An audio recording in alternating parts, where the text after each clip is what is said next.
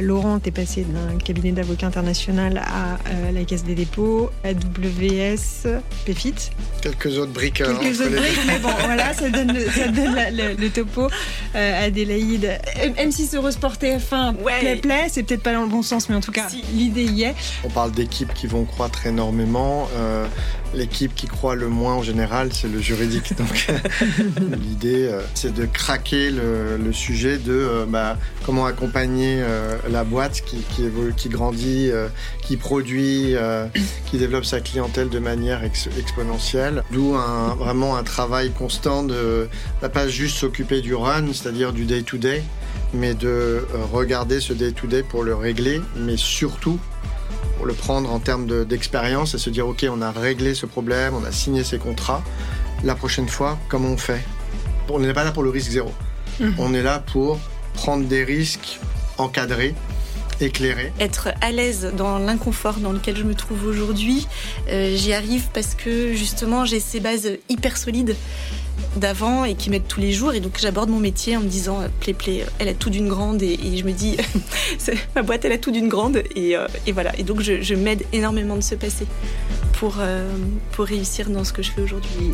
garantir je dirais pas forcément l'absence de risque, mais en tout cas la conformité de la boîte qui est, qui est essentielle. Je dis, si, si tu n'es pas conforme, c'est l'activité en elle-même qui peut être remise en question comment on dit non à euh, des équipes? On dit jamais non. T'as un CEO, une équipe produit qui vient te voir en te disant j'ai une super idée, elle est brillante, on va faire ça. Mais, mais cette idée, elle est juste illégale. Ah, bah, cette révolution de DAI me, me titille et m'interroge. Mmh.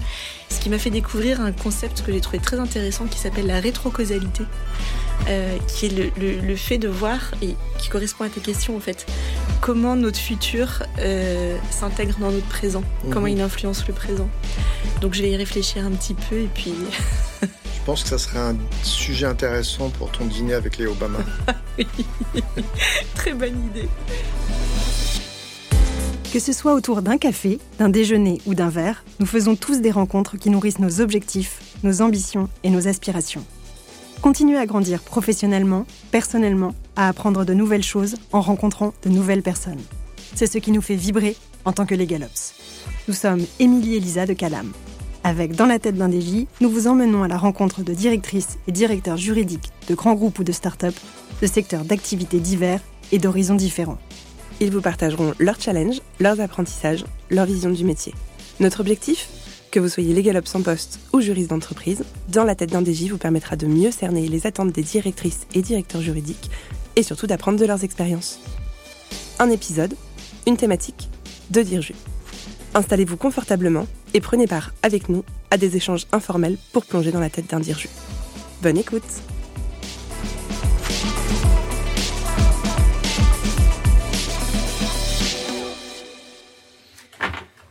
Alors, traditionnelle question, est-ce que vous pouvez nous dire pourquoi est-ce qu'on est venu vous chercher pour devenir directeur ou directrice juridique? Tu veux commencer? Pourquoi pas. Euh, Alors, en réalité, c'est moi qui suis venue chercher ce poste euh, dans cette société. Euh, donc de mon côté, j'avais réalisé peu de temps avant que zut, il me restait 25 ans à travailler et que j'avais, j'arrivais à la fin d'un cycle et il y a une petite musique qui commençait à pointer qui était euh, c'est quoi la prochaine étape. Et, et, voilà. Et j'ai eu envie de, de je me suis intéressée au sujet de directeur juridique en start-up. Et, et voilà. Et côté Play Play euh, la société venait de de de lever beaucoup d'argent euh, et commencer une phase de structuration. Et donc euh, ils ont internalisé leurs services et, et c'est là qu'on s'est rencontrés Super. Est-ce que tu peux nous en dire plus sur comment est-ce que tu as candidaté Comment t'as vu un poste ouvert ou oui, aller au culot en sachant pas s'y recruter? Alors c'était un peu particulier puisque je connaissais le fondateur de PlayPlay. C'était un ancien camarade d'Eurosport. J'avais suivi son aventure depuis le début et, euh, et je voyais euh, sa société qui qui prenait forme. Euh, qui euh, qui commençait à réussir et, et, qui prenait de la place. Donc je, je suivais l'aventure et puis ensuite dans mes missions suivantes, j'ai je retombais tout le temps sur eux, euh, que ce soit à TF1 ou euh, notre service d'incubation de start-up euh, les avait intégrés, euh, à Vivatech et donc je les regardais et puis après avec envie. Et un jour bah, j'ai vu j'ai vu l'annonce. Et là je me suis dit mais ils sont pas venus me chercher C'était fait Donc j'avais voilà, j'ai vu l'annonce et je me suis dit oh là, mais j'ai trop envie d'aller d'aller là-bas. Et, euh, et je l'ai tenté, j'ai postulé. J'ai ensuite j'en ai parlé au fondateur, je lui ai dit bah voilà, je voulais te dire que j'ai postulé. Et je suis rentrée euh, dans un process et au terme duquel j'ai été sélectionnée, donc j'étais hyper heureuse. Super. Et toi, Laurent? Eh bien, pour ma part, ça, ça remonte maintenant à, à 10 ans, mon premier euh, poste de, de direction juridique. Euh, donc du coup, j'ai occupé plusieurs postes euh, depuis. Peut-être pour répondre à ta question en termes de euh, quels sont les ingrédients peut-être qui font qu'on devient un bon un bon candidat. Euh, je pense qu'il y a une, euh, il y a plusieurs dimensions. Peut-être euh, d'abord avoir fait cette, transition de, de, juriste. Alors peut-être avocat d'abord pour certains, ensuite ensuite juriste, ensuite juriste manager et peut-être trois ingrédients. Le premier, une sortie de sa, sa spécialisation, puisqu'on est des professions qui à la base sont assez euh, spécialisées, dont avoir déjà fait l'expérience euh, d'une ouverture en termes d'élargissement, on va dire, de, des sujets de des sujets de prédilection.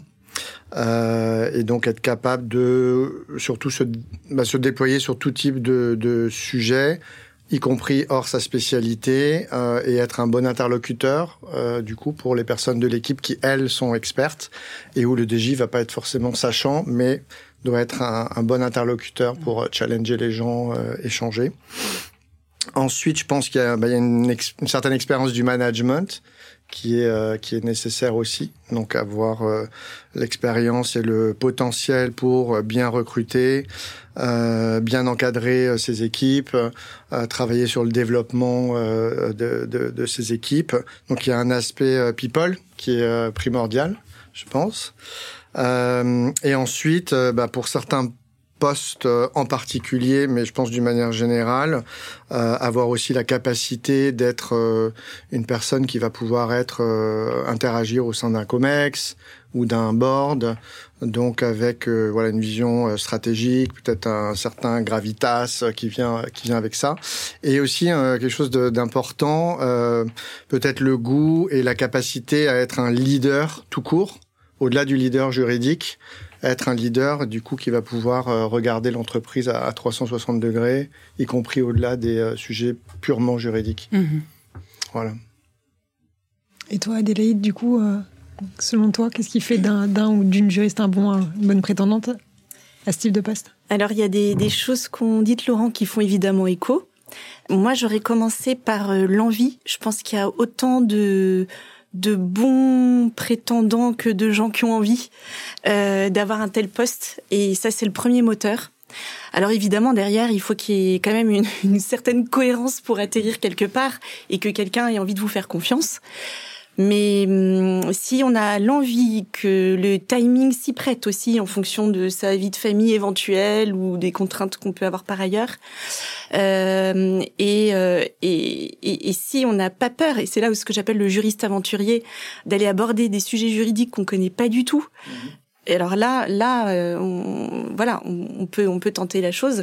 Et d'ailleurs, moi, quand j'ai postulé à Play comme tu disais, je suis sortie de mes spécialités et ce qui était important, c'est que ce soit complètement transparent euh, pour qu'on nous fasse, en tout cas dans tout le processus de recrutement, euh, j'avais été très claire sur le fait que euh, bah, ça je maîtrise, ça je maîtrise, ça je maîtrise. Alors ça pas du tout, j'en ai jamais fait. Ça remonte à la fac de droit, euh, ça aussi, mais euh, mais s'il faut y aller, faut y aller. Et du coup, ça permet de euh, bah, de commencer ces fonctions de façon un peu plus sereine quand tout le monde est clair sur là où C'était pas un frein pour eux d'embaucher quelqu'un qui maîtrisait pas tout à 100%. Ils ont fait confiance à ta personnalité et au fait que tu démontrais de l'envie de prendre le lead sur ce genre de sujet, quand bien même aujourd'hui tu n'avais pas encore à date d'expérience significative sur le sujet. Exactement. Euh, en tout cas, pour PlayPlay, il y a un, un, une dimension qui est extrêmement importante, c'est le, le fit, la culture. Et donc, dans le processus de recrutement, il y a toute un, une séance qui est dédiée à la culture interview, euh, où euh, deux personnes de PlayPlay qui ont rien à voir avec mon métier vont m'interroger, vont vérifier euh, si euh, le fit est là. Et, et, et voilà. Donc c'est vrai que ce point-là est, est, vraiment important. Et après peut-être, alors peut-être que le fait d'avoir connu le fondateur plus tôt, il avait confiance dans ma capacité à progresser et il me l'a dit, mais il m'a dit j'ai confiance en toi, il y aura une période de ramp-up, mais euh, mais ça va le faire de l'importance de démontrer euh, une proactivité et, euh, et, un vrai côté business, qu'est-ce que quel que soit le poste sur lequel on évolue avant, parce qu'on sait jamais. On dit souvent que les carrières sont longues et que le monde est petit, mais c'est vrai. Exactement. Exactement. Ok. Est-ce que vous vous souvenez de votre premier jour de DJ ou de votre première semaine de DJ Est-ce qu'il y a eu des faits marquants que vous voulez nous partager? Oui, alors moi, du coup, ma première expérience, c'était donc il y a dix ans euh, chez EDF, mais, mais je vais peut-être parler du coup d'une expérience qui est plus présente, euh, qui m'en arrivée chez, chez Payfit en, en janvier 2022. Euh, donc ça a été une arrivée assez euh, chahutée. D'abord, ce qui était euh, formidable, c'est que le, le processus d'onboarding chez, chez Payfit est extrêmement bien organisé. Donc il y a une prise en charge euh, euh, et une, la mise en place en fait de toute une organisation pour euh, rapidement comprendre les enjeux de, de la boîte, euh, comprendre les contours de son poste, l'aspect euh, people, who is who, qui sont les, les, interlocuteurs du coup qui vont être clés.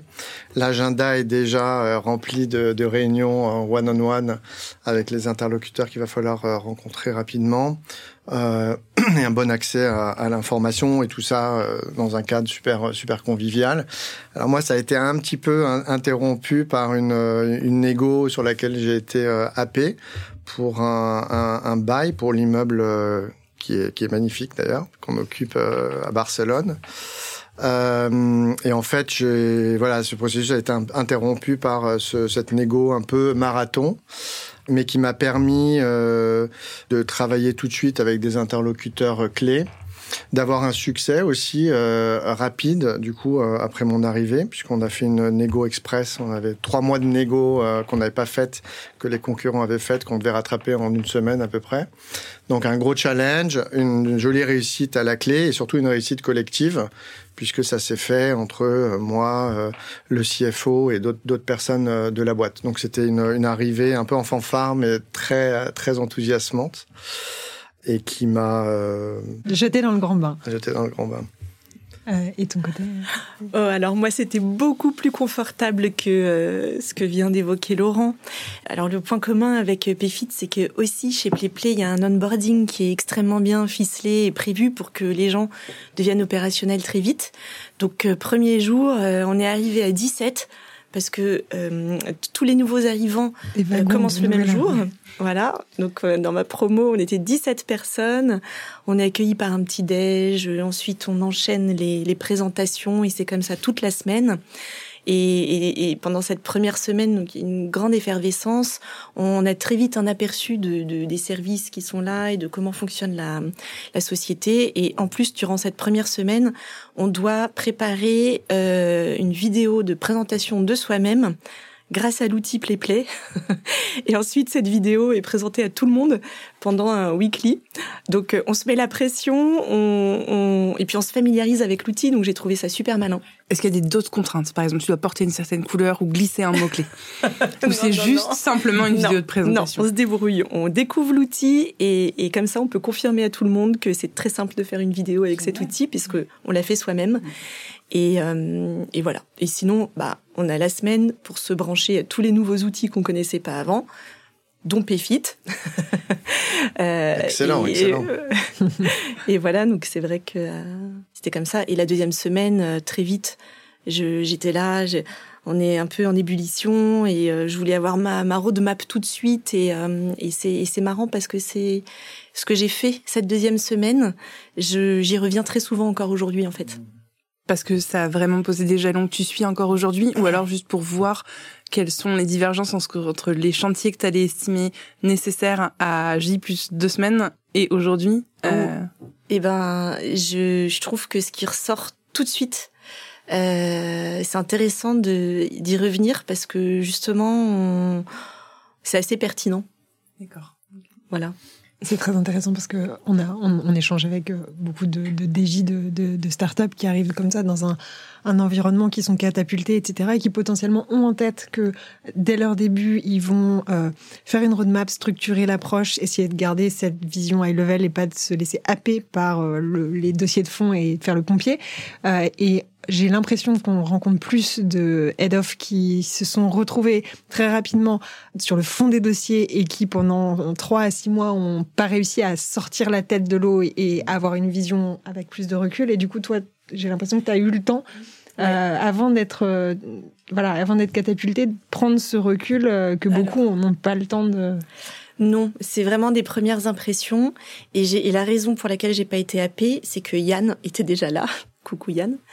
Euh, il est, c'est mon collaborateur qui est arrivé en fait trois mois avant moi. D'accord. Et donc c'est lui qui a été embarqué dans toutes les urgences et ensuite bah il a continué euh, là-dessus et ce qui m'a permis moi de d'aller là où, où j'avais besoin d'aller. Et est-ce que vous avez souvenir des premiers chantiers euh, que vous avez entamés? Oui, bah, peut-être pour faire écho à, à, à, cette, à ce point, euh, je pense que mon premier euh, gros chantier, donc j'ai parlé de ce, ce, cette négociation, mm. mais c'est vrai que mon gros chantier, je pense aussi la fierté de l'équipe euh, l'année dernière, mais ça reste un sujet d'actualité et de fierté, c'est vraiment euh, la réorganisation, la transformation de, de l'équipe juridique. Euh, donc, je, je, ce que tu disais tout à l'heure résonne complètement. C'est vrai qu'on est pris entre d'un côté cette, cette dynamique de euh, on veut faire on veut faire ses preuves, on est happé, mais il y a aussi vraiment une. Je pense qu'il faut résister un maximum à ça euh, et, et, se mettre en observation, euh, se donner le temps, euh, l'espace pour être en observation. Euh, sinon, on peut faire des erreurs. Mais je pense que c'est un temps qu'on gagne ensuite. Donc moi, malgré ce, cette, cette négo et l'intensité du, du premier mois, euh, mon second chantier, ça a été vraiment de euh, euh, repenser l'organisation de, de, la direction. C'est pour ça que j'avais été recruté, puisque moi j'ai rejoint une, une direction qui était déjà constituée. Il y avait déjà plus de 10 personnes avec une head-off, donc une équipe qui fonctionnait, mais à un stade où la boîte vraiment passait un, il fallait passer un autre mm. braquet, il fallait revoir les choses. Donc le travail a a été assez rapide en fait et euh, j'ai voulu un travail assez euh, collectif, pas, pas top-down. Euh, ce que j'ai fait, c'est de faire mon diagnostic à moi en observant euh, au début et ensuite mettre plutôt l'équipe à la manœuvre. Donc j'ai organisé un, un off-site dans le sud de la France. On s'est fait accompagner d'une d'une coach pour la première journée. Et la première partie de l'offsite a vraiment été consacrée à allons-y, mettons tout sur la table, euh, revisitons tout ce qu'on fait, échangeons sur nos difficultés, les pain points, les choses qu'on fait, qu'on veut plus faire, qu'est-ce qu'on devrait faire autrement, qu'est-ce qui est compliqué, pourquoi est-ce qu'on a trop le nez dans le guidon parfois? une fois qu'on a fait cet exercice et que tout était bien étalé, en évidence, partagé, euh, mais aussi un peu mis à distance comme ça, on s'est attelé à prendre chaque pain point un par un et à construire des actions euh, devant en se disant bah les acteurs du changement ça va être nous. On va pas compter sur les autres. Donc euh, de manière directe ou indirecte qu'est-ce qu'on peut faire pour adresser euh, chacune chacun de ces points des difficultés ou des volontés de changement? Et ensuite on a organisé ça. Et là pour le coup euh, c'était vraiment l'équipe et, et, moi. Euh, on a organisé ça autour de, de trois piliers de transformation. euh, qui aujourd'hui euh, guide encore nos actions. C'est un peu notre notre bible. Euh, ça nous a permis vraiment de nous transformer en 2022 et tous les trimestres, toujours en, en équipe, on revisite ces piliers et on fait un check-in. Euh, où est-ce qu'on en est sur ces actions Qu'est-ce qui a été porteur Sur quoi est-ce qu'on n'a pas trop eu le temps Qu'est-ce qu'il faut recalibrer Et tout ça pour voilà créer quelque chose de, de plus vertueux où euh, bah, les, les, partenaires en, en, interne sont, sont plus contents, on est plus visible, notre impact est plus visible. Du coup, on est, euh, on a plus de reconnaissance, mmh, mmh. on est plus heureux, on est plus, euh, on est plus proactif, on a plus d'impact et euh, ça tourne euh, de manière plus, plus vertueuse. Donc c'était vraiment une superbe expérience et encore une fois, vraiment collective, parce que c'est un, un, plan qu'on a dessiné ensemble. Et je dis dessiné parce qu'on est passé par le, le dessin euh, dans la première phase. Euh, Au-delà des mots, on a fait l'exercice de nous dessiner. Dessiner euh, Payfit, dessiner l'équipe juridique au sein de, de Payfit. Et c'était plus parlant que les mots du legal design pour équipe juridique Alors le dessin actuel, la version un an après, est un peu plus design, un peu plus jolie que la première. Excellent. Eh bien, nous, c'était, j'en étais pas du tout au même stade que toi, puisque euh, le, service venait d'être internalisé. Euh, donc, il fallait décider quels étaient les, les premiers chantiers euh, sur lesquels il fallait, auxquels il fallait s'atteler. Et, hum, et alors, bon, alors qui dit chantier dit forcément quelque chose d'un peu plus long terme que le day-to-day euh, qui nous happe, dont on parlait tout à l'heure. Et moi, je me suis servi de deux choses pour ça. La première, c'est que pendant mes, mon processus de recrutement, j'avais dû présenter à, au CEO. Euh, il m'avait dit euh, TDJ, t'arrives dans une scale-up, euh, euh, qu'est-ce que tu fais les six premiers mois? Donc j'avais réfléchi au sujet sans avoir les cartes en main. Donc c'était assez intéressant. Euh, et la deuxième chose que j'ai faite, c'est que je me suis débrouillée pour obtenir la, hum, les résultats de la due diligence de la série, de la levée de fonds qui, qui était assez récente. Et je me suis un peu aidée de, de ces deux choses pour, euh, un, constater que finalement, même s'il n'y avait pas de service juridique avant, ça voulait pas dire qu'il n'y avait pas de juridique, il y avait des avocats qui étaient là et qui avaient fait des choses plein. Donc, euh, on avait quand même des bases assez saines. Et donc, l'urgence, c'était de, d'apporter de, le, le meilleur support qui soit au business business first, qu'ils aient toute la documentation dont ils ont besoin, tous les mécanismes juridiques euh, qui leur permettent de conclure leur contrat de façon euh, sécurisante et qui leur permettent de les renouveler et qui permettent d'éviter les problèmes euh, à la fin des contrats aussi. Donc on s'est vraiment concentré là-dessus. Est-ce que vous avez euh, ce qu'on appelle un cheval de bataille, un combat, quelque chose que vous portez de façon très personnelle au sein des directions juridiques que vous avez emporté avec vous au sein de vos entreprises actuelles?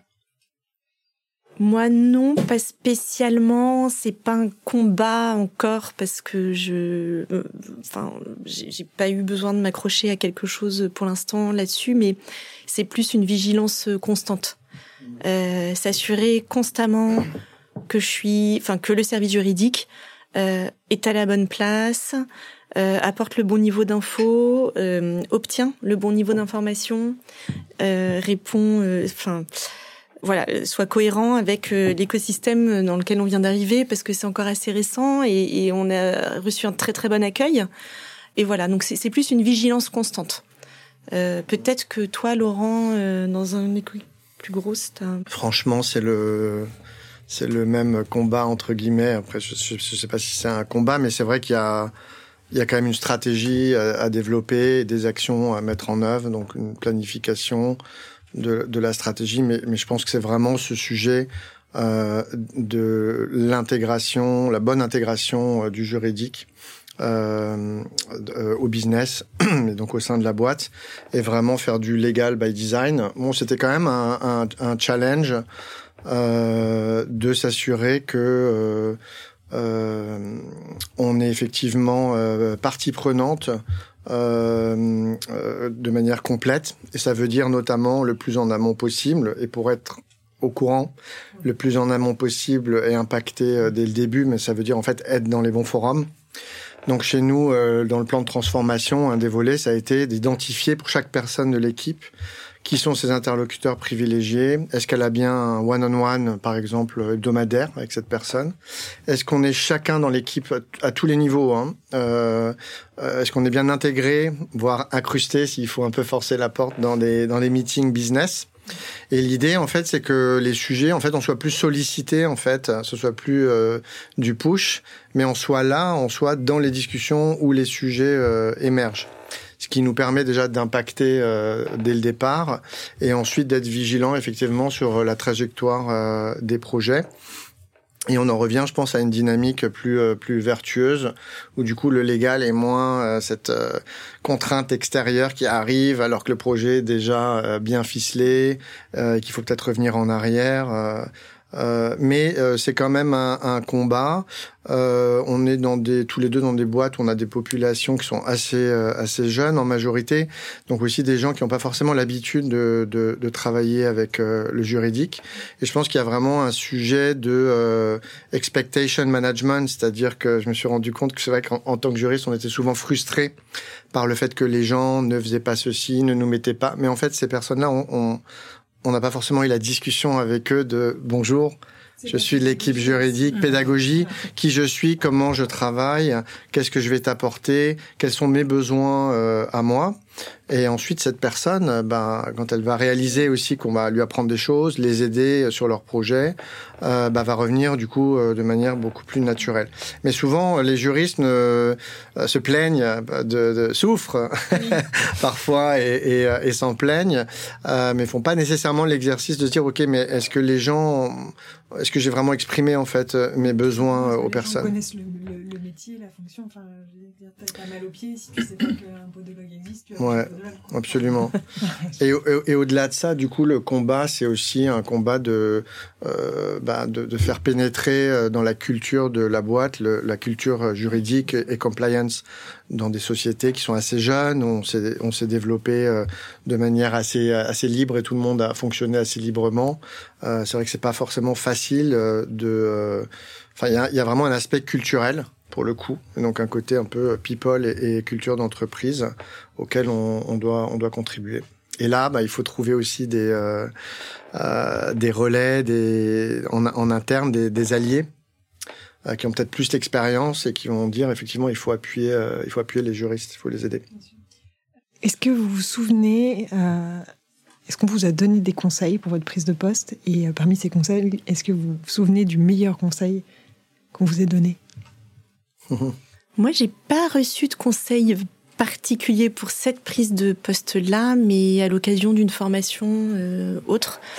Euh, j'ai retenu un conseil euh, que je me remémore souvent, qui était sur l'écoute. Et, c'était vraiment l'idée de se dire, ton interlocuteur, essaye de comprendre chez ton interlocuteur, par exemple si je prends mon CEO, intéresse-toi vraiment à sa problématique. C'est quoi sa problématique? C'est quoi son épine dans le pied?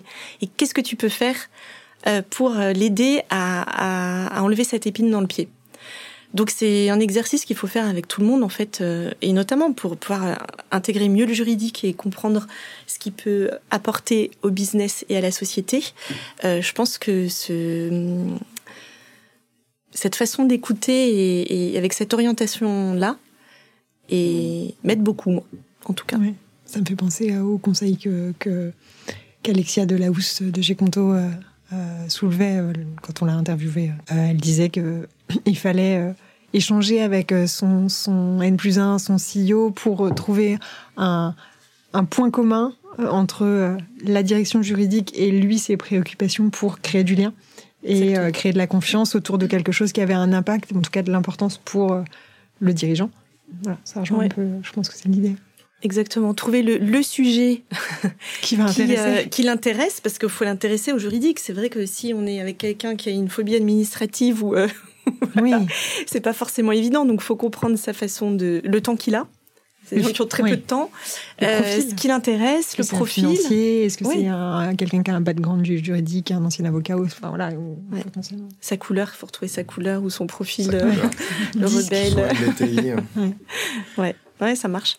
Assez difficile néanmoins d'être CEO avec une phobie administrative. ça doit arriver. Ça doit être compliqué. Pas, pas infaisable. Pas infaisable quand on a des bons logiciels comme Pfit. Euh, non, de mon côté, en fait, je pense que c'est un, un, effectivement un. C'était pas forcément un conseil, mais un peu une, une remarque également sur euh, l'écoute.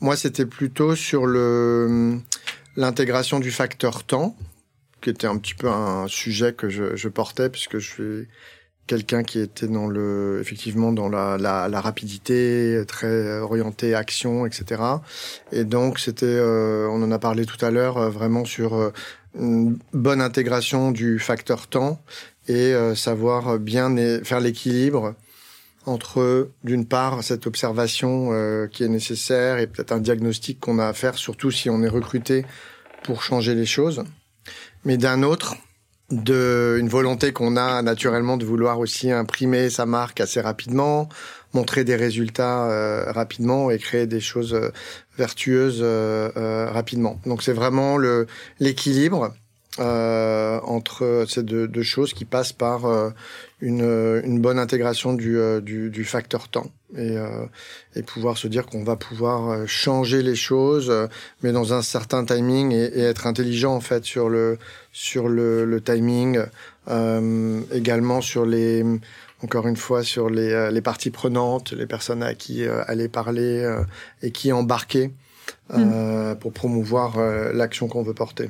Et, et, comment tu fais du coup pour, pour trouver cet équilibre entre ce que les autres attendent de toi, les personnes qui t'ont recruté, et, et le fait que tu arrives, toi, dans la structure avec une échelle de temps et euh, qui n'est pas la même et une échelle de, de, de, de, complexité et des choses à, à, apprendre, etc., du recul.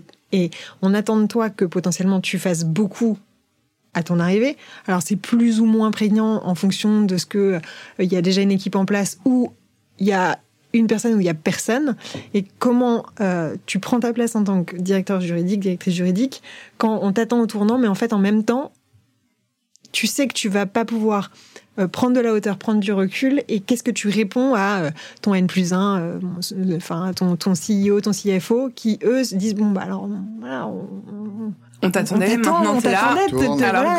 Qu'est-ce que tu fais depuis six mois quoi ouais. Pourquoi t'as pas fait une cartographie des risques? Pourquoi t'as pas fait euh, Pourquoi t'as pas déjà mis en place un outil de contract management? Ils sont où tes KPI Et, et bah. ça fait six mois que je suis là, mais enfin. Bon, moi, je, moi, j'ai pas eu, euh, j'ai pas connu cette, cette, cette pression parce qu'en fait, c'est vrai que les choses se sont euh, euh, se sont enclenchées en fait assez rapidement. Mais après, je, je dirais que ça, ça passe par une, un travail sur la communication. Donc quand même avoir un rapport de, de, de, de confiance. Bon, a priori, si on est recruté par la personne, il y a quand même un minimum de confiance qui mm. est déjà là, mais qui, euh, qui va devoir euh, euh, se confirmer, s'étoffer. Mais je pense qu'il faut... ce qu'on peut faire rapidement quand même, c'est exprimer qui on est. Et en principe, on l'aura déjà fait pendant les entretiens, mais qui on est, comment est-ce qu'on fonctionne et quelle vision a priori on a des choses et peut-être la manière dont on dont on souhaite aborder à la fois le run euh, et les, les, la nécessité de effectivement garder de la hauteur de vue pour euh, pouvoir mener une action euh, transformante. Donc je pense que c'est à travers la confiance peut-être euh, qui va s'installer ou se renforcer euh, en ayant cette transparence, solidité qui va faire que le CEO s'il est raisonnable, va se dire non mais c'est bon, j'ai engagé la bonne personne, je lui fais mm. confiance, il me dit qu'elle va, il ou elle me dit qu'elle va faire les choses de telle manière. En général, on a quand même des rapidement, on a des roadmaps. Euh, bon, ça c'est autre chose que j'ai une autre chose que j'ai dû faire au bout de trois semaines, ma roadmap pour l'année, alors que je venais d'arriver. Bon, c'était compliqué, mais en même temps, ça m'a permis de, de, me jeter du coup dans le bain de mm. tous les sujets euh, que l'équipe avait avait à traiter. Mais avec ça en main, on est capable de montrer qu'on a, comme toutes les autres équipes, une, un, un plan d'action, euh, des priorités rouge, vert, orange, etc. Avec un tableau Excel? Oui. Par exemple Par exemple? Un tableau Notion? Un peu tout ça à la fois. Non, c'est, ça c'est un vrai sujet, mais euh, c'est pareil. Moi, je, pense que j'avais comme enjeu déjà de, d'expliquer. J'ai l'impression que il se, enfin, la société arrivait à un stade de forte croissance où il fallait internaliser le juridique parce que c'était plus possible de passer que par de l'externe, c'était mhm. trop long. Mais maintenant qu'on a ces deux personnes là chez nous, bah en fait elles servent à quoi? Et donc, il faut expliquer son métier, il faut montrer où on a de l'impact, euh, et avec le langage qui parle un CEO, un codir, et, etc. Et donc, euh, chiffrer, euh, avec un suivi qui... Et, enfin voilà, et, aussi expliquer où sont les risques. et, et là, on peut être utile et décharger en fait. Par exemple, je sais pas, moi, les délégations de pouvoir, euh, si on se rend compte au bout d'un moment qu'il n'y en a pas du tout, bah, peut-être que ça devient un sujet et que, euh, il va falloir expliquer pourquoi c'est un sujet et, comment on peut arranger ça.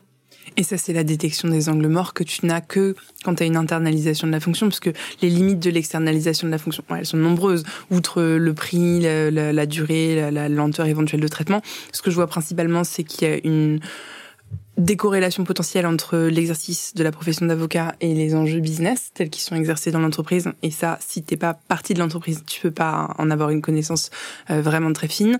Être aligné avec la stratégie du groupe et la connaissance des opérationnels, des personnes. Et ça, c'est pareil. Tu l'as que si tu n'es là, que si tu n'es que là. Et puis le dernier point, tu as raison, c'est qu'en fait l'avocat externe, il va être sollicité sur les enjeux sur lesquels on le sollicite, mais quid de tous les angles morts sur lesquels on l'a pas sollicité parce que personne s'est dit que ça pouvait être un enjeu, alors qu'en réalité, quand tu as quelqu'un en interne, tu sais que c'est un enjeu. Ouais, et tu sais que c'est un enjeu, donc tu, tu vas montrer des enjeux qu'ils avaient pas du tout forcément dans le radar. Et d'ailleurs, ça c'est moi, c'est ma plus grande crainte, c'est de, de là maintenant à ce stade, avant j'avais des, des gens au-dessus de moi qui euh, étaient très processés, et là je me dis, oh, et si je loupe une actu, euh, ou, enfin, ça c'est mon plus gros stress en fait. Hmm. C'est de, louper un enjeu, de louper une actu. Bon, en général, on, on est vite au courant.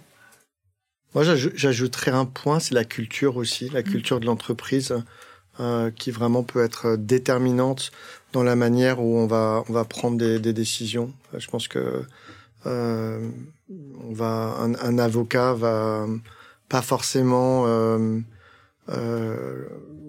conseiller les, les, choses en prenant compte, euh, en tenant complètement compte de la, la, la, culture et de la manière de faire, euh, l'historique aussi, en fonction de mm-hmm. ce que l'avocat travaille depuis longtemps pour la société. Il y a souvent un historique dont il faut tenir compte. Mm-hmm. Si on n'en tient pas compte, on fait des, je pense qu'on fait des erreurs, on froisse, on froisse aussi les gens. mais vraiment, il y a cet aspect culture d'entreprise qui est qui est très très euh, fort aussi, je pense, et qui est différenciant. Exact. Et puis ils peuvent aller solliciter des cabinets externes qui vont être spécialisés dans une thématique, mais du coup ça manque de vision euh, holistique sur le sujet parce que c'est des bribes de consultation un peu éparses, mais si personne ne pilote et ne coordonne, euh, forcément pas de vision. Conclusion, la fonction juridique internalisée est, fondamentale. dès, le, dès le début de la société, dès la structuration de la société. Le plus tôt possible. Exactement. Alors, on va parler un peu d'hypercroissance. Attention à tous les gens qui sont allergiques aux anglicismes, il faut sauter cet épisode cette, cette, cette, étape, en tout cas cette question. Euh, jusqu'à maintenant, on, enfin jusqu'à maintenant, jusqu'à relativement récemment, on parlait de start-up. Ensuite, on s'est mis à parler de scale-up. Euh, on s'est mis à parler, de, à parler pardon, de licorne, de euh, centaure. Euh, c'est de la terminologie qui est assez spécifique, c'est assez codé, assez charté, c'est-à-dire qu'il y a des, il y a des seuils, enfin, qui, qui correspondent à des choses assez véritables et empiriques et concrètes. Je crois que vous n'êtes pas encore euh, une licorne chez PlayPlay. En revanche, euh, c'est votre cas chez PayFit. On est très bien placé en France puisque sur le top 100 des euh, startups, des, pardon, des scale-up européennes, on est en deuxième position après le Royaume-Uni avec 21 scale-up en France. Donc bravo. Euh, ce sera le moment d'ajouter un petit cocorico derrière. Est-ce que euh, vous arrivez à expliquer à des gens qui seraient pas de cet univers-là ce que ce qu'est une scale-up ou ce qu'est une licorne? Oui, moi je peux l'expliquer parce que hum, alors à TF1, euh, je, je, on, accompagnait les services qui euh, incubaient des startups. Euh, donc je, une startup, elle, elle a une idée, elle a, elle, a été fondée, elle a fondé sa société et elle teste son produit et il faut qu'elle trouve un marché. Euh, et donc euh, au début, ben il y a des incubateurs qui vont les aider justement à voilà à, à, se diriger, à s'orienter dans leur dans leur business. Ce qu'on appelle le product market fit. Voilà, exactement. Pour les personnes qui ne sauraient pas, je me doute que toi product tu sais. market fit, c'est ça. Et alors la scale-up, elle est passée à l'étape d'après.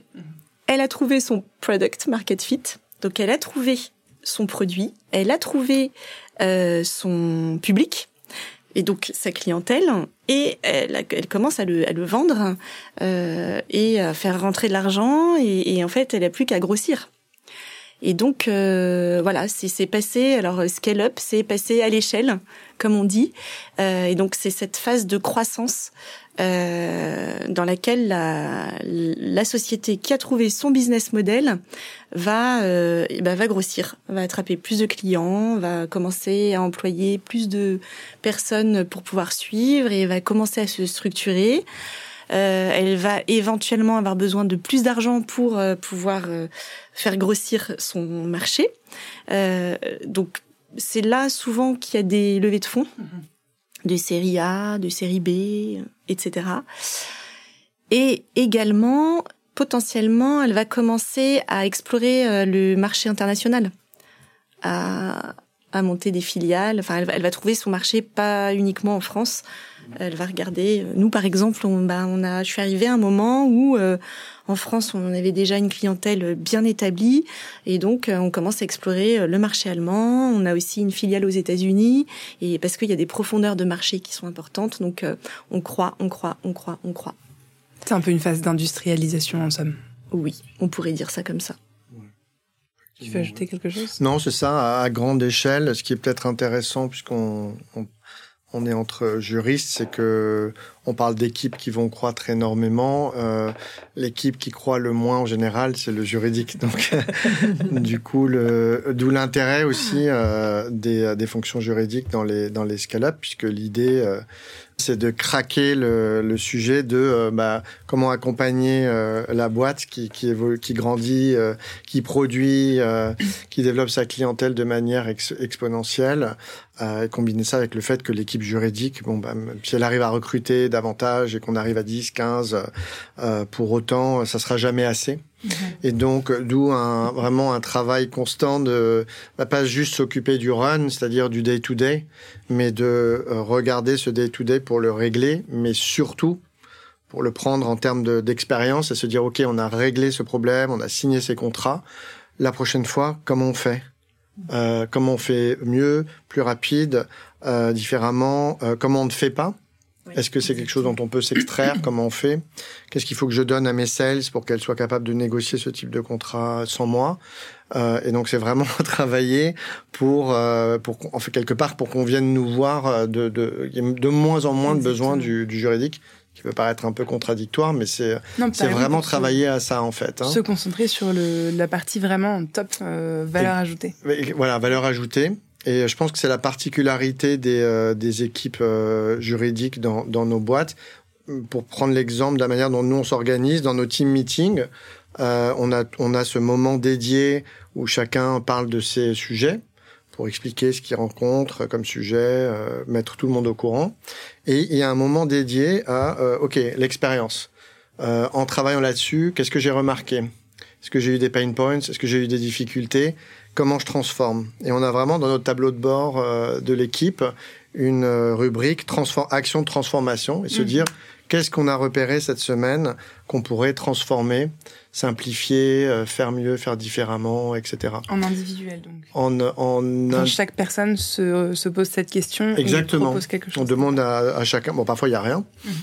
Mais euh, en général, il y a toujours, ouais, il y a toujours, euh, non mais il y a, il y a toujours, euh, il y a toujours quand même quelques quelques sujets. Euh, mais c'est vraiment, euh, voilà, aborder les choses sous l'angle de euh, demain ça va être différent et du coup demain on doit nous être différent. Comment est-ce qu'on comment est-ce qu'on se transforme constamment en fait. Hein. Donc être vraiment dans une dynamique constante de se dire bah, dans un mois, on va faire les choses différemment, en fait. Oui, c'est ça. Oui, et sachant, et je dirais que sachant qu'il y a un paramètre qui est important dans tout ça, c'est le contexte économique, parce que la scale-up, elle, elle, elle grossit, elle grossit, les équipes juridiques plus ou moins euh, en fonction de la culture de l'entreprise, et aussi si elle est réglementée, pas réglementée, enfin des besoins quand même euh, qui vont avec, mais elle n'est pas forcément encore rentable. Elle a, elle a besoin d'argent pour euh, pour, pour grossir, elle investit. Et voilà, donc la rentabilité euh, de la scale-up est, est, un sujet de fond et euh, qui peut euh, évoluer en fonction du contexte économique. voilà, d'y arriver plus ou moins vite.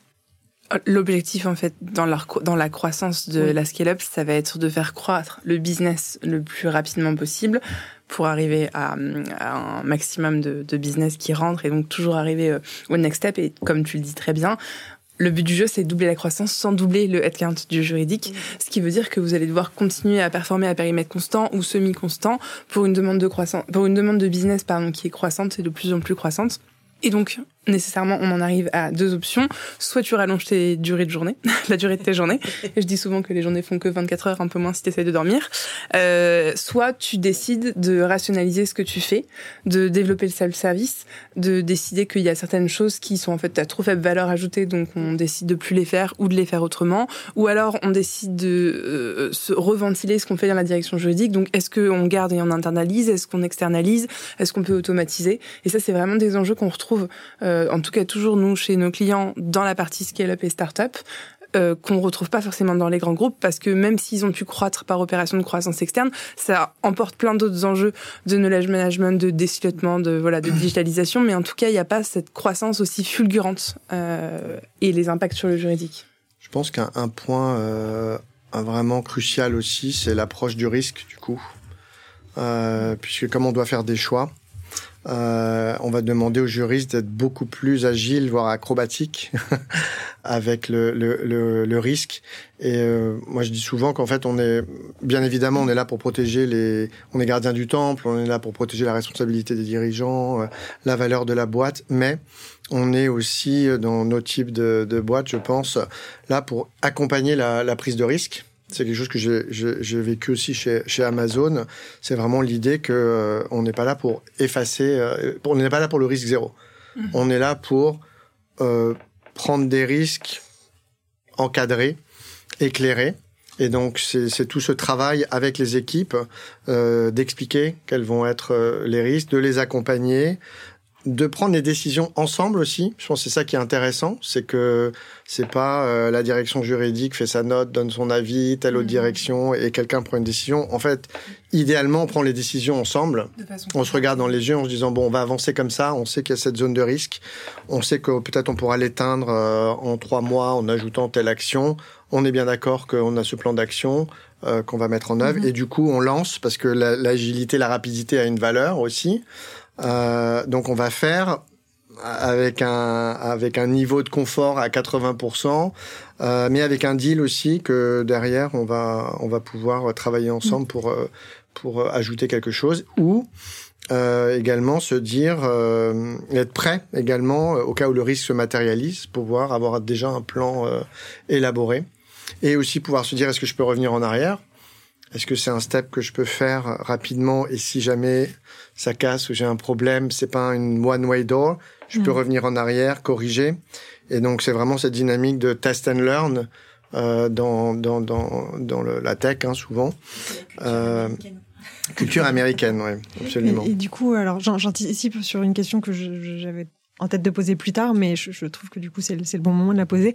Euh, en définitive, euh, quand on est euh, juriste euh, head of dans, dans une dans une startup, dans une scale-up, dans une licorne, on se retrouve à travailler avec euh, plein de départements qui eux sont très agiles, qui ont plein d'idées, qui ont envie de développer plein de choses, etc. Avec des CEO qui ont des idées aussi, envie de développer plein de choses.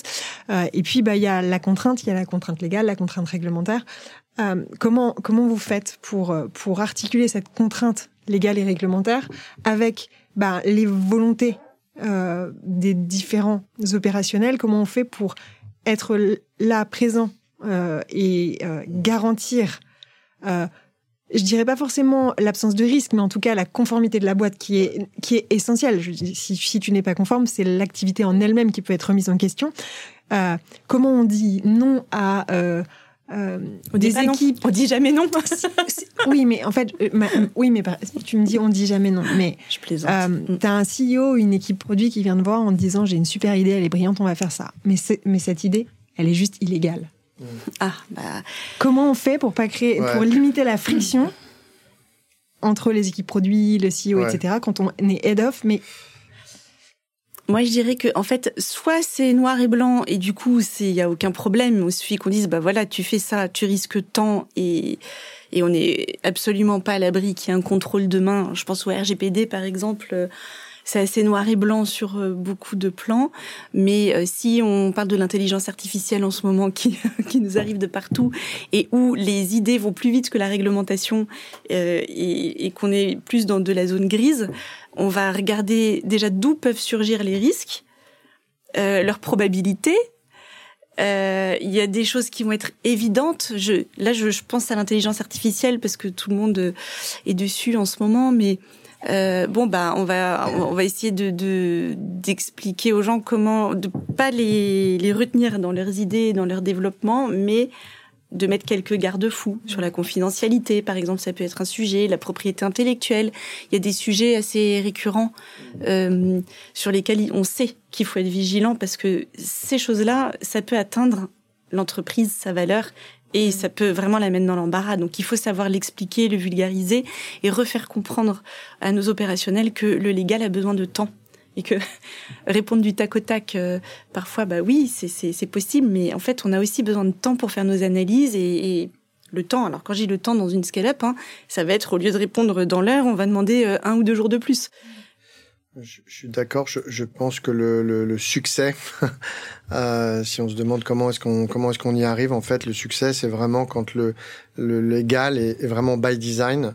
Et en fait, le légal est tellement intégré que euh, dans le projet du CEO dont tu parles, il y aura forcément des euh, paramètres euh, techniques, data, sécurité, commerciaux ou autres.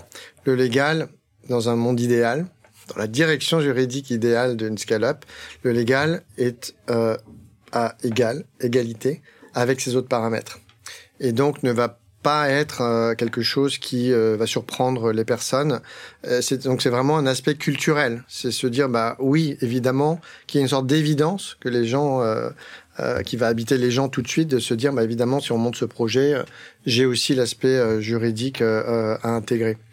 je pense que ça, ça, ça, ça passe par ça. et après, effectivement, de euh, il y a une approche du, du, risque en fait qui euh, qui est un petit peu à, à 360 degrés. On va le, le, risque théorique, on va en parler très vite. Parfois, on en parle à peine. On va surtout euh, parler du risque pratique. Et c'est là aussi où il y a l'intérêt, je trouve, de ces postes, c'est que pour pouvoir bien conseiller, on va pour rentrer dans le la, la, la probabilité du risque, on va regarder quels sont les paramètres, quel est le contexte. Et donc, on va sortir du juridique. Et se dire que font les concurrents, que regardent les autorités euh, en ce moment.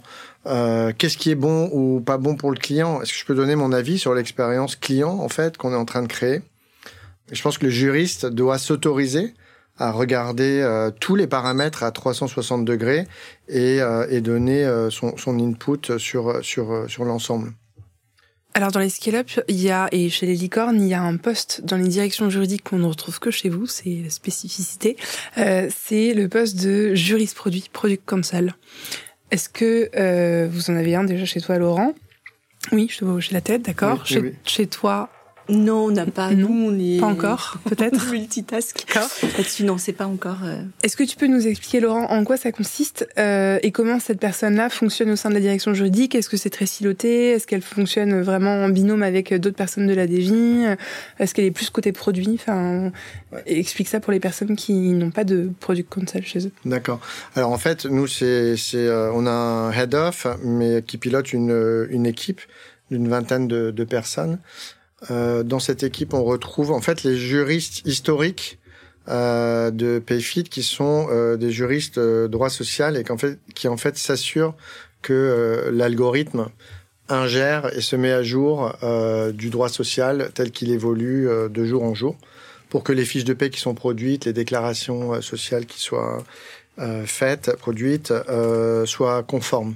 Donc c'est une équipe à la fois de juristes euh, droit social et de non-juristes, mais qui sont des spécialistes de la, de la paye et qui sont du coup rattachés euh, plutôt euh, au métier.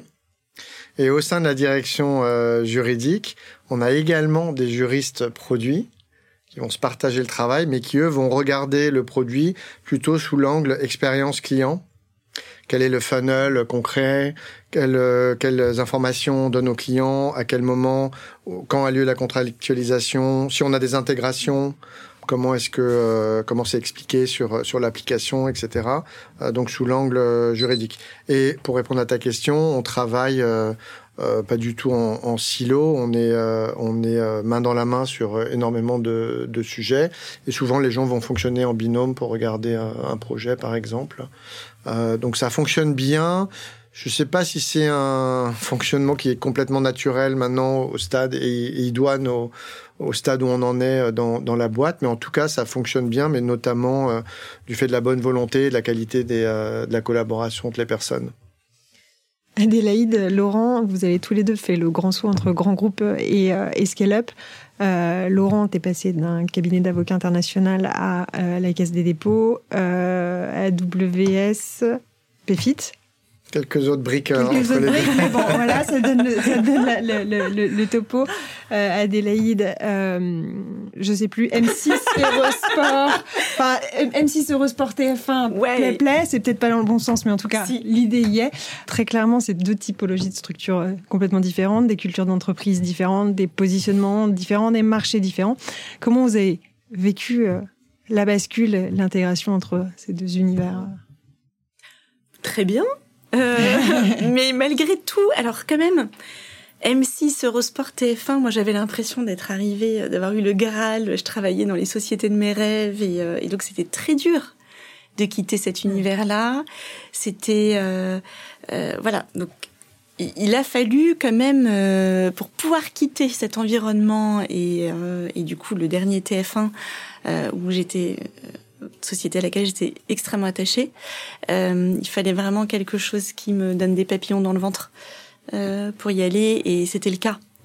Euh, j'avais, comme je disais tout à l'heure, arrivé à la fin d'un cycle. Il était temps d'aller vers quelque chose de nouveau, et, et cette nouveauté, je l'ai trouvée chez PlayPlay. Et alors, en termes d'univers, ce qui était, moi, ce que je retiens, c'est que je passais d'un périmètre assez restreint, assez spécialiste, dans, dans un groupe énorme, parce que TF1, c'est Bouygues, en fait. Euh, un périmètre énorme, hyper structuré, euh, hyper complexe parce que la télé, ça a l'air de rien du tout comme ça, mais en fait, c'est hyper réglementé. Euh, et puis le digital et la télé convergent. Et puis il y avait les Américains, euh, les GAFAM euh, qui arrivaient. Enfin, c'était devenu Je assez crois pas que ça a l'air de rien du tout. Hein. ça a l'air déjà tentaculaire pour des gens qui n'y connaissent rien. Moi, par exemple, donc je pense que on, voit bien à quel point il y a beaucoup beaucoup d'enjeux ouais. qui sont là-dedans et que tu retrouves euh, aujourd'hui dans chez PlayPlay. Alors c'est différent, les enjeux sont différents. Donc là, il fallait naviguer euh, sur un périmètre restreint, mais de plus en plus transverse avec les autres sujets du fait de la convergence entre la télé et le et le digital. Et là, j'arrive sur un, un cœur métier hyper simple mais en revanche, moi, en tant que juriste, j'aborde des sujets, tout type de sujets. C'est, c'est, en fait, on se retrouve propulsé. En plus, dans une scale-up, scale-up à l'international, on se retrouve à traiter des sujets peut-être de grands groupes avec des problématiques de, de, de, de cross-country. Euh, c'est, c'est marrant. Et donc, mais ça m'aide tous les jours. C'est-à-dire que je, être à l'aise dans l'inconfort dans lequel je me trouve aujourd'hui, euh, j'y arrive parce que justement, j'ai ces bases hyper solides d'avant et qui m'aident tous les jours. Et donc j'aborde mon métier en me disant, euh, Play Play, euh, elle a tout d'une grande. Et, je me dis, ma boîte, elle a tout d'une grande. Et, euh, et, voilà. Et donc je, je m'aide énormément de se passer pour, pour réussir dans ce que je fais aujourd'hui. J'aime beaucoup cette formulation, à l'aise dans l'inconfort. oui. Je pense que c'est, c'est un des, des critères qu'il faut. Navigating ambiguity en anglais. Moi aussi, je, ça a fait écho. Bon. Ouais. Pour ma part, je pense que le, le grand changement, ça a été du, du, coup de passer de un univers euh, Caisse des dépôts euh, EDF, euh, un de... Caisse des dépôts EDF à la big tech US, euh, puisque du coup j'ai après EDF j'ai j'ai rejoint Amazon.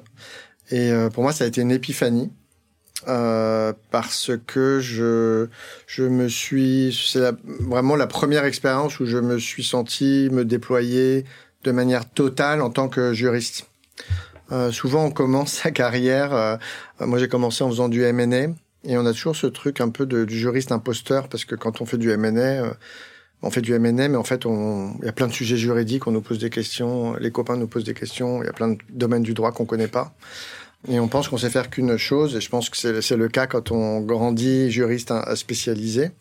Et en fait, euh, cette culture, je pense, euh, chez euh, Amazon, d'empowerment du, du, juriste, où les gens vraiment vont changer de spécialité tous les 2-3 ans. Euh, moi, je suis arrivé sur un, sur un poste où, euh, à part des sujets purement commerciaux, je n'ai traité que des sujets que je n'avais jamais pratiqués auparavant. Et en fait, euh, bah, les gens vous font confiance, donc vous dites, bah, s'ils me font confiance, il faut quand même que je me fasse confiance. Et en fait, ça, ça, ça, ça marche. C'était ultra intéressant d'être sur des postes beaucoup plus larges.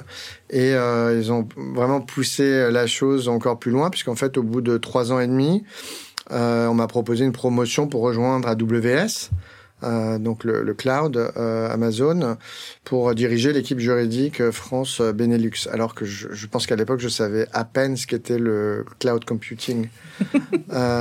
donc c'était un peu vertigineux et en fait, voilà, je me suis retrouvé propulsé sur des sujets complètement nouveaux de cybersécurité, de souveraineté numérique.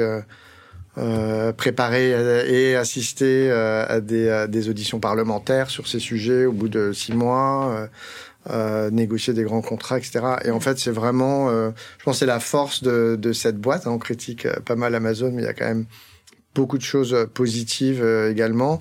Mais c'est vraiment de d'empowerer les gens et de les pousser très loin dans la confiance qu'ils peuvent avoir sur le fait que le juridique, c'est le, juridique. Et si on est curieux et qu'on a la tête bien vissée, on, peut, on peut tout faire. Après, le souhait pour moi, ça a été de, de réduire d'échelle pour avoir un positionnement euh, beaucoup plus directement impactant au niveau euh, leadership. Euh, et donc effectivement, mon poste chez Payfit correspondait complètement à, à ce, ce, souhait que, que, que j'avais et qui me permet d'être bah, du coup au cœur de la leadership team et du coup d'impacter euh, d'être en visibilité directe aussi euh, sur, euh, sur euh, tous les sujets de la boîte. Je te rejoins. Ouais, c'est passionnant. Ouais, quand on passe d'une équipe de 90 personnes à, à deux. ah bah alors justement, j'ai une question très euh, RH oriented. Comment est-ce que vous faites pour construire une équipe? Bon, alors toi, Laurent, on a bien compris que tu étais arrivé, euh, il y avait déjà une partie de l'équipe qui était en place, mais si elle est amenée à croître, euh, comment est-ce que tu vas faire? Toi, comment est-ce que tu vas faire, Adelaide, si euh, aussi dans les prochains mois ou dans les prochaines années, tu vas ouvrir des recrutements? Et peut-être une question un peu plus pour toi, Laurent, comment tu fais pour fidéliser tes talents? On sait que le marché de l'emploi aujourd'hui est plutôt favorable aux, aux, collaborateurs, et donc il faut proposer des choses pour que les collaborateurs aient envie de rester. quels sont les les mécanismes d'incentive que vous avez pu mettre en place et toi spécifiquement au sein de la direction juridique alors, en ce qui concerne la structuration de l'équipe, nous, on est parti de zéro et on est arrivé à deux en même temps avec un profil senior et un profil de juriste confirmé. Donc, pour l'instant, on, va se laisser le temps de rester là-dessus et voir euh, comment on peut. Euh, euh, on est encore en phase d'observation, en tout cas à ce niveau-là. Donc on va voir comment ça évolue en fonction du contexte, en fonction des marchés qu'on a ouverts récemment, voir s'ils croissent ou pas. Euh, et, et, alors, ce qui est amusant, c'est que mon collaborateur, euh, ben, on s'est pas choisi parce qu'il il est arrivé avant moi. Mais je pense que l'équipe euh, qui s'est occupée du culture fit euh, s'est bien débrouillée parce que on, on, voilà, le, fit est là en tout cas. Donc c'est plutôt rassurant. Et, et pour la rétention, bah pas se mentir, on a il y a un paramètre euh, qui a un impact un peu plus fort que les autres, c'est la rémunération. Euh, on n'a pas toujours les mains libres euh, là-dessus, pareil, en fonction du contexte économique. Et donc, il faut s'assurer que si ce paramètre, on peut pas jouer dessus, dans un second temps en tout cas, que tout le reste colle, à savoir l'intérêt du poste, faire en, sorte que le talent ne s'ennuie pas. Il faut faire du sur-mesure. Euh, quel est le moteur, quels sont les drivers de, euh, de la personne qui travaille, essayer de s'adapter. Moi, je, je m'adapte énormément à, à mes collaborateurs. La rémunération est évidemment un facteur primordial, mais en dehors de ça, il faut s'assurer que tout le reste euh, colle et, et rendre la personne euh, heureuse de venir travailler au bureau. Et pour ça, moi, en tout cas, je fais du sur-mesure parce que je peux encore le faire. Et donc, euh, j'essaye de comprendre le mode de fonctionnement de la personne, de l'intéresser, euh, de qu'elle se sente à l'aise, qu'elle se sente visible, qu'elle se sente impactante. Et, et aussi, je me dis, j'ai envie d'être fière de cette personne le jour où elle part qu'on se dise ah elle a été bien, bien elle a fait du bon, du bon boulot euh, chez Playplay et, donc j'ai toujours cette, espèce d'idée qu'il faut travailler son employabilité. je me dis bah, plus son employabilité est, a été bien abordée et, mieux c'est pour nous aussi. Mhm.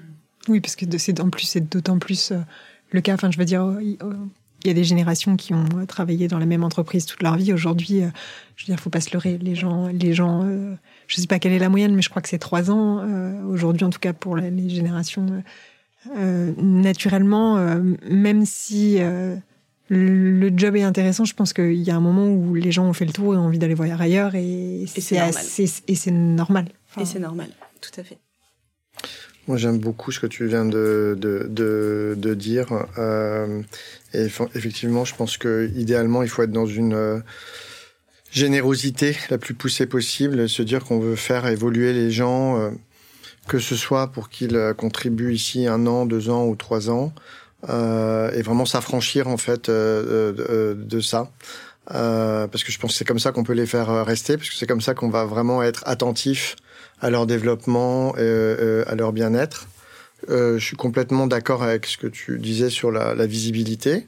Euh, C'était un, un, des sujets dans notre plan de transformation, vraiment travailler sur notre visibilité, euh, à la fois en interne, mais aussi en externe, euh, puisqu'il y a tout un réseau maintenant de, de juristes dans, la tech, donc c'est que vraiment nous faire connaître à l'extérieur. travailler sur la reconnaissance aussi, c'est-à-dire être un petit peu demanding aussi auprès des, des équipes qu'on accompagne pour qu'elles prennent le temps, l'espace pour remercier euh, les gens, pour faire euh, du feedback. Je pense que la culture du, du feedback, c'est euh, important et c'est un, un, levier également. Mais donc la célébration aussi, quand on il y a des choses, des réalisations, bah, qu'on prenne le, le temps de, de, de, célébrer. Après, tout ce travail dont on a parlé sur le positionnement du juridique, forcément, il va contribuer à un juriste qui va se sentir mieux puisqu'il va se sentir euh, impactant, euh, moins plombé. Euh, donc forcément, ça, ça va être vertueux. Après, il y a, y a, un élément clé aujourd'hui, je pense, c'est vraiment la, la culture d'entreprise aussi. Si on peut, à notre niveau, euh, être partie prenante aux, aux, aux, réflexions sur la culture d'entreprise, les valeurs de l'entreprise, les comportements qu'on veut pousser et qu'on les incarne, donc il faut être aligné avec ça et bien les incarner. Je pense que voilà cette diffusion au sein de nos équipes, elle est euh, vertueuse euh, également. Euh, voilà. Et puis après, d'une manière générale, je pense effectivement être être à l'écoute, à l'aise avec le fait qu'on a dans nos, boîtes bon pas de pas de barrière hiérarchique, donc être aussi accessible pour tout le monde, tous les niveaux et, et à l'écoute. Ça fait presque un peu plus d'un an chacun que vous avez intégré euh, vos entreprises. Euh, est-ce que vous avez intégré le COMEX? Est-ce que c'est si c'est le cas ou si c'est pas le cas, est-ce que c'est quelque chose qui est euh, important pour vous? Est-ce que c'est quelque chose qui est important pour votre positionnement dans l'entreprise? En ce qui me concerne, je pensais que c'était un point crucial et que c'était hyper important dès le départ d'intégrer le COMEX et pour euh, la fonction et en fait ça n'a pas été le cas. Euh, c'était pas prévu comme ça, c'était pas le moment dans l'organisation et avec quelques mois de recul puisque ça fait euh, oui ça fait pas encore tout à fait un an mais voilà je me dis qu'en fait c'est mieux pour moi de ne pas l'avoir euh, intégré encore. Il y a encore des choses à comprendre et à faire, mais je, je ne le perds pas de vue. je pense qu'à un moment donné de la vie de l'entreprise, ça s'avérera nécessaire et certainement que le bon moment viendra. Moi, je, te suis en fait sur euh, le fait qu'il ne faut pas avoir une approche dogmatique sur le sujet. Je pense que l'approche intelligente, euh, c'est déjà de se faire son idée en fait de ce que va être euh, le positionnement du poste à travers les entretiens. Et ensuite, je suis complètement aligné sur le fait qu'il y a aussi un, un, temps parfois, un facteur temps, on en parlait tout à l'heure. Euh, il revient ici et que euh, on, peut tout à fait se dire que euh, la boîte aujourd'hui, euh, à son niveau de maturité, est structurée de telle manière sont des structures qui évoluent très vite et que c'est quelque chose qui peut changer. Pour ma part, en fait, euh, euh, je reporte aujourd'hui au, au, au, CEO, mais c'était pas le cas au début, donc ça, ça a évolué entre temps. Après, c'est vrai que ça donne une coloration quand même très différente au poste. Je pense qu'on peut très bien faire son job en reportant à, un CFO, mais ça fait pas toujours complètement sens. Et effectivement, le, la relation en direct euh, avec le CEO et la présence en, COMEX, du coup, bah, donne un accès à l'information euh, qui est d'un autre, autre niveau, puisqu'il n'y a plus d'intermédiation. Et pour le, la direction juridique et pour les équipes, c'est évidemment un facteur positif de pouvoir être dans ce forum pour représenter euh, la fonction plutôt que d'aller chercher des alliés, s'assurer que les points de juridique vont bien être remontés euh, par telle ou telle personne. Donc ça change les choses. Moi je dis, il faut pas être dogmatique, euh, regarder au cas par cas et, et, euh, faire confiance aussi à ce qu'on peut démontrer dans ces premiers mois, premières années, qui va faire que les gens vont naturellement se dire, bah ouais, cette personne maintenant, il faut, faut qu'on l'intègre différemment. Euh, Alexia Delahousse, euh, qui est directrice juridique chez Conto, il y a quelques semaines, nous disait lors d'un épisode qu'il fallait pas hésiter à se faire coacher euh, sur ce genre de prise de poste. Euh, je sais que toi, Laurent, tu as suivi un exécutif coaching, si je me trompe pas, à l'INSEAD. Est-ce que tu peux nous en toucher deux mots? Oui. Alors déjà, pour répondre à Alexia, hello Alexia, je pense que le coaching est toujours une bonne idée, mais à différentes étapes de, de la vie des, juristes. Euh, et ça peut être effectivement intéressant quand on intègre un, un poste où on va intégrer des, forums de leadership comme, comme un exco, comme ex. Euh, pour ma part, en fait, j'ai, euh, ben moi, je, je, j'ai été coaché, mais de manière un petit peu informelle à différentes étapes de, de ma vie. Donc, ça m'a vraiment rapproché du sujet. Euh, j'ai intégré une, une, dimension développement personnel aussi euh, il y a quelques années et qui fait que voilà, ça fait quelques années que je tourne autour de ce sujet du coaching, puisqu'en étant manager, on est quand même dans une posture qui se rapproche euh, du, du coaching. Et euh, cette année, j'ai décidé que j'allais franchir le pas et euh, professionnaliser, aller chercher d'autres outils. Euh, c'est des formations qui vous font travailler sur vous-même aussi, donc c'est là quand même la, la condition euh, initiale pour pouvoir coacher les autres. Donc c'est hyper intéressant à ce niveau-là. Et ensuite, effectivement, ça donne des clés pour accompagner les personnes. Là, je suis en train de voir que c'est intéressant, effectivement, même euh, à un niveau COMEX, euh, les, dans les échanges qu'on peut avoir avec ses, ses pairs. Euh, ça nous donne une posture et, un recul qui sont, je pense, hyper intéressants pour, euh, pour euh, nos pairs et, pour la boîte en, en, général. Et effectivement, je suis en cours de formation à l'INSEAD. Merci beaucoup. Alors on va passer à la dernière partie de notre épisode qui est le DJADJ. Vous avez préparé chacun trois questions l'un pour l'autre et on va vous laisser vous les poser.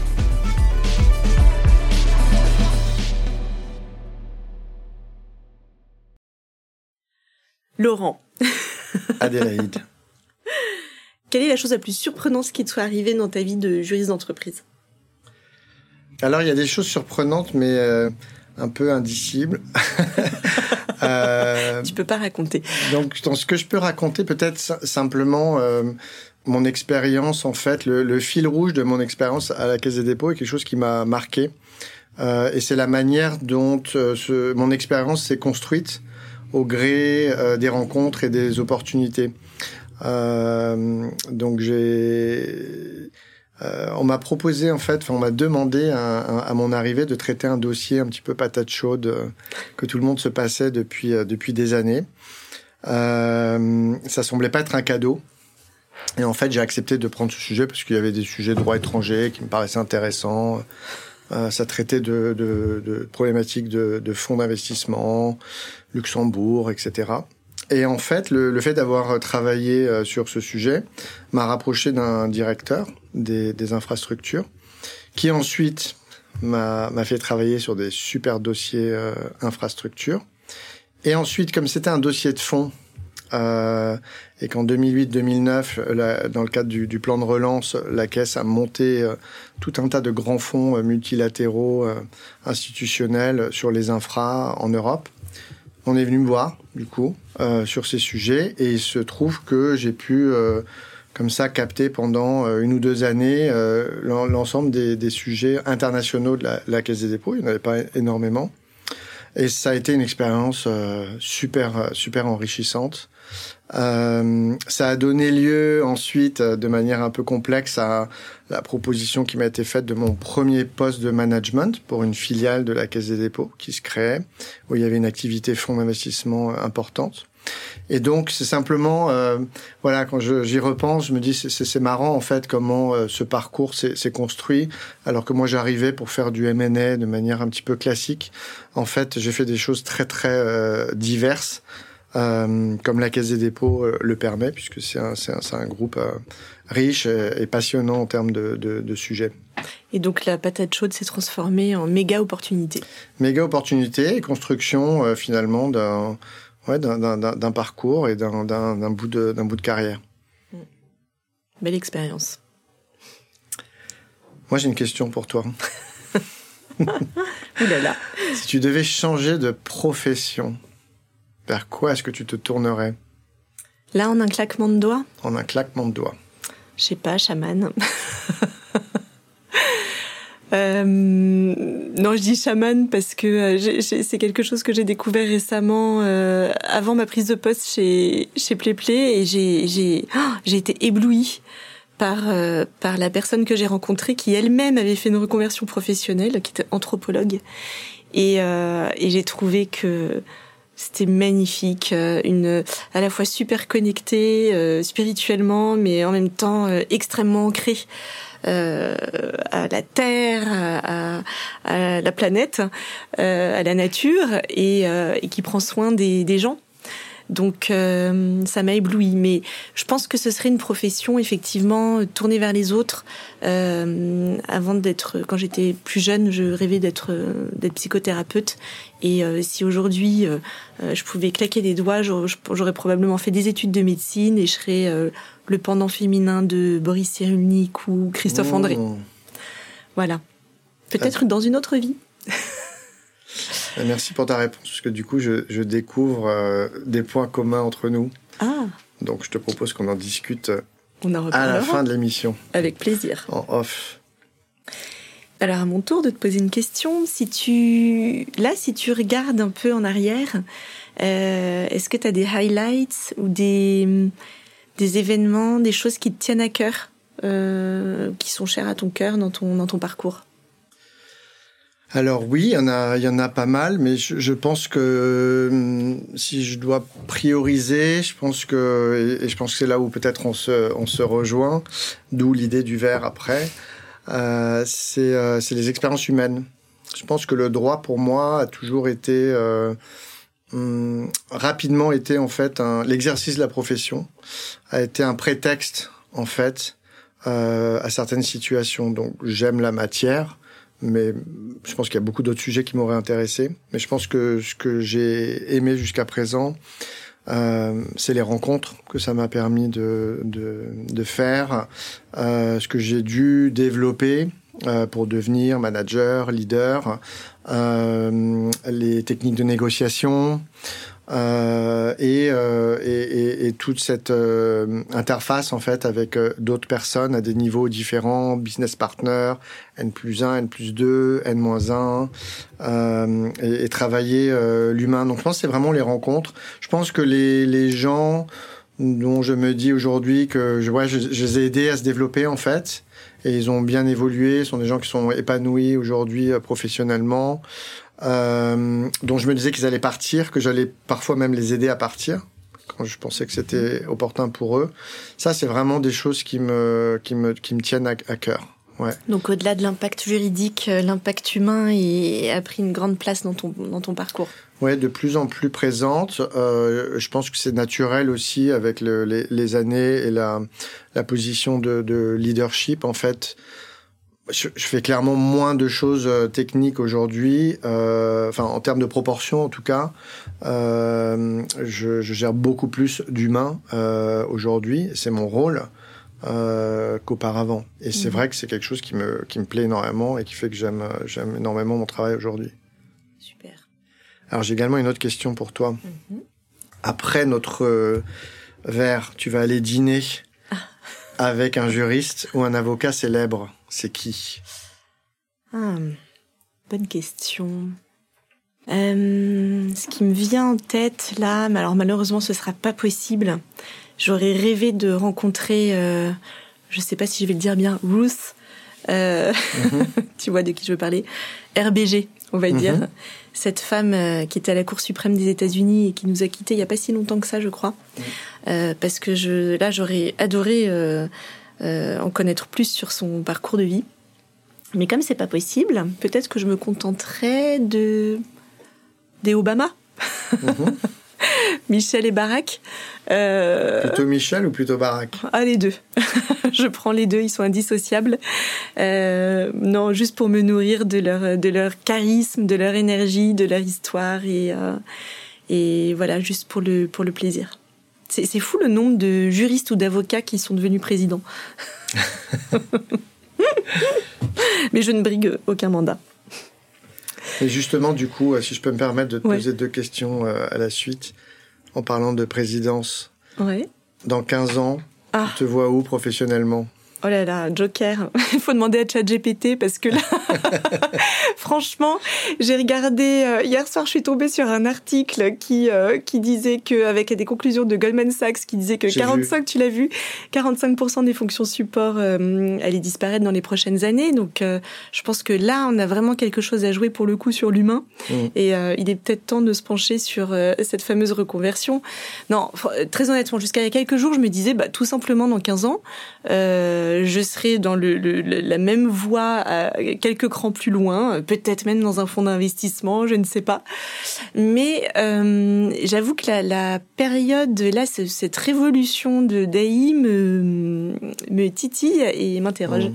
Ce qui m'a fait découvrir un concept que j'ai trouvé très intéressant qui s'appelle la rétrocausalité, euh, qui est le, le, le fait de voir, et qui correspond à tes questions en fait, comment notre futur euh, s'intègre dans notre présent, comment mhm. il influence le présent. Donc je vais y réfléchir un petit peu et puis. je pense que ça serait un sujet intéressant pour ton dîner avec les Obama. oui, très bonne idée. Je poserai ça sur la table. Mais euh, bah, du coup, dans le, puisqu'on est dans la rétrocausalité, ou je ne sais pas s'il y a un concept d'antécausalité, toi, qu'est-ce que tu dirais à ton moi d'il y a 20 ans? Ouh, mon moi d'il y a 20 ans, je lui dirais beaucoup de choses. Est-ce qu'il m'écouterait? Je ne sais pas. non, je pense que je lui dirais de d'écouter davantage euh, sa petite voix intérieure. Je pense que c'est quelque chose que j'ai mis du temps à faire. Euh, l'intuition, en fait. Laisser la place à l'intuition. L'intuition, c'est notre expérience qui, qui nous parle. Et étant quelqu'un d'assez euh, rationnel, euh, j'ai parfois pas suffisamment écouté mon gut feeling et, euh, et, et, mon intuition. Donc je pense que voilà, je sais pas si le Laurent d'il y, a, y a 20 ans écouterait, mais je lui conseillerais ça. Je, je te rejoins pas mal là-dessus. Mais c'est vrai qu'il faut savoir l'entendre. Mm. c'est ça. Ouais. Bien, merci. merci à toi. Merci d'avoir suivi cet épisode jusqu'au bout. N'hésitez pas à le partager autour de vous, ou encore, comme nous, à inciter vos collègues à s'abonner à la série. Si l'épisode vous a plu, et quelle que soit la plateforme sur laquelle vous nous écoutez, laissez-nous un commentaire, 5 étoiles ou un like. Ça nous fait toujours extrêmement plaisir de lire vos retours. Enfin, si vous évoluez en direction juridique et que vous recherchez un accompagnement en legal operations, rendez-vous sur calam.fr section Demandez un rendez-vous. Toute l'équipe de Calam prendra soin de vous pour faire briller votre direction juridique grâce au Legal Ops.